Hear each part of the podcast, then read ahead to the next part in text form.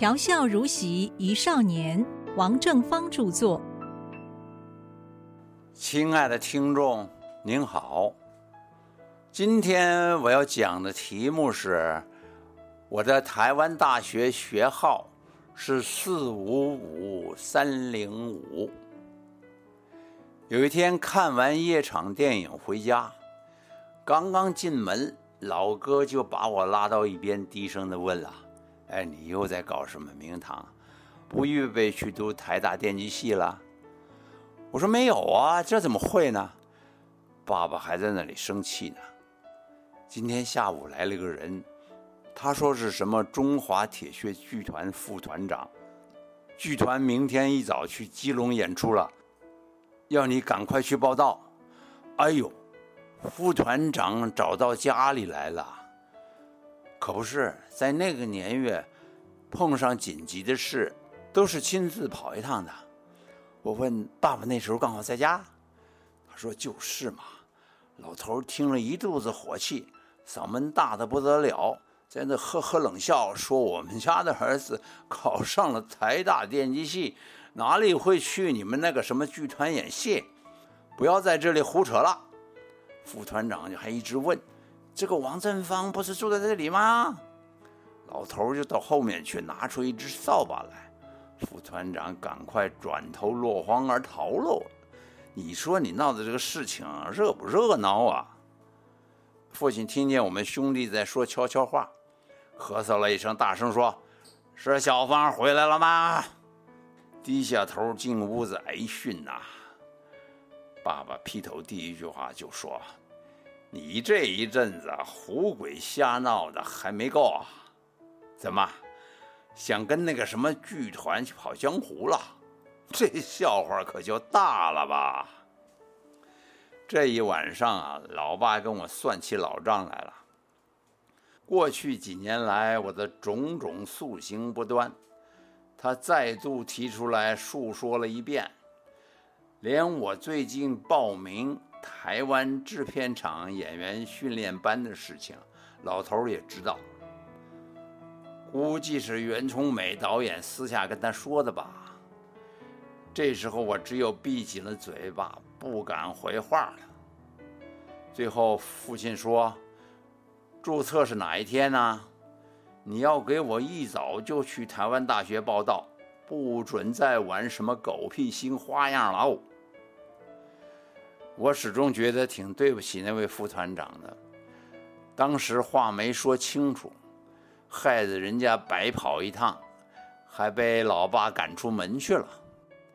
事后我做过自我心理分析，自己分明不可能参加那个剧团的，为什么当时没同副团长说个明白呢？可能下意识里面真的很渴望去跑江湖演戏。还是因为心中迫切的希望看清楚那位身材妙曼、长发飘逸女子的庐山真面目，不敢违背父亲的嘱咐。注册那天起了个大早，去台湾大学报道。有四位同学比我去的更早，学生证号码按照报道先后顺序排列。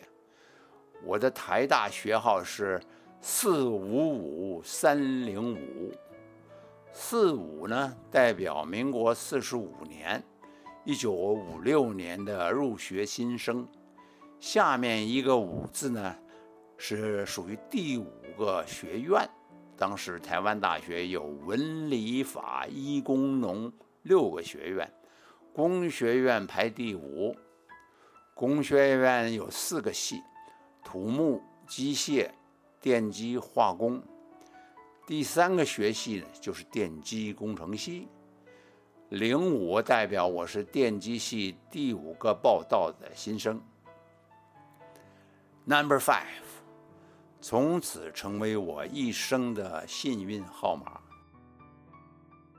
我骑着自行车，不停的在台湾大学校园里面转。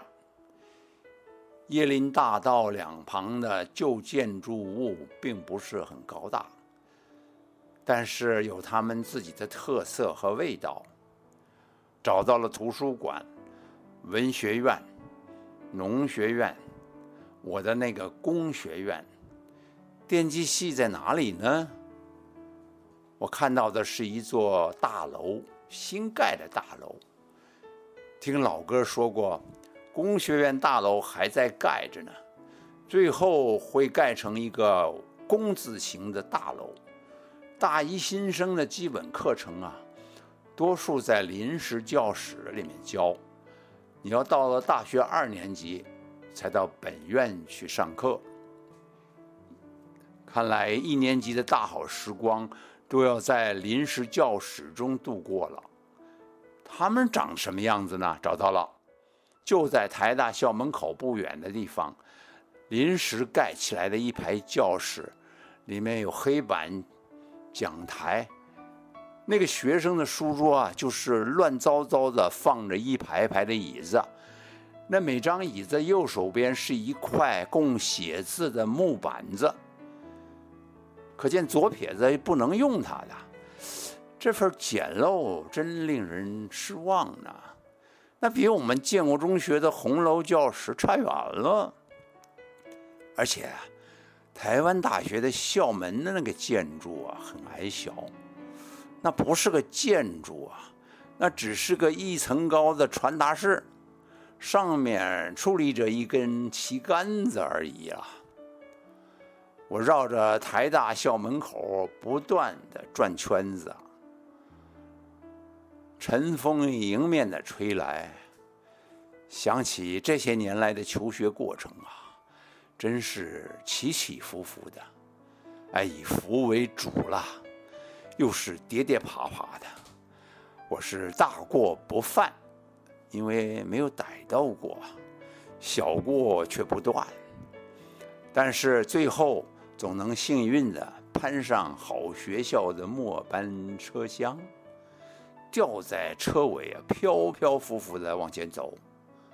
你看，这里是全台湾最好的大学，绝对错不了。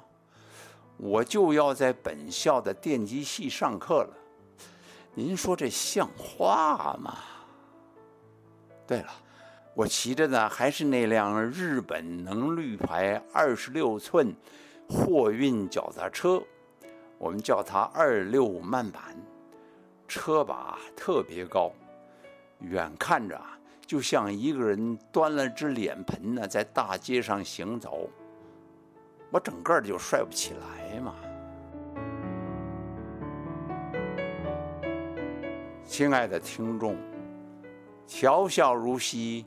一少年，播送到这里已经全部结束了。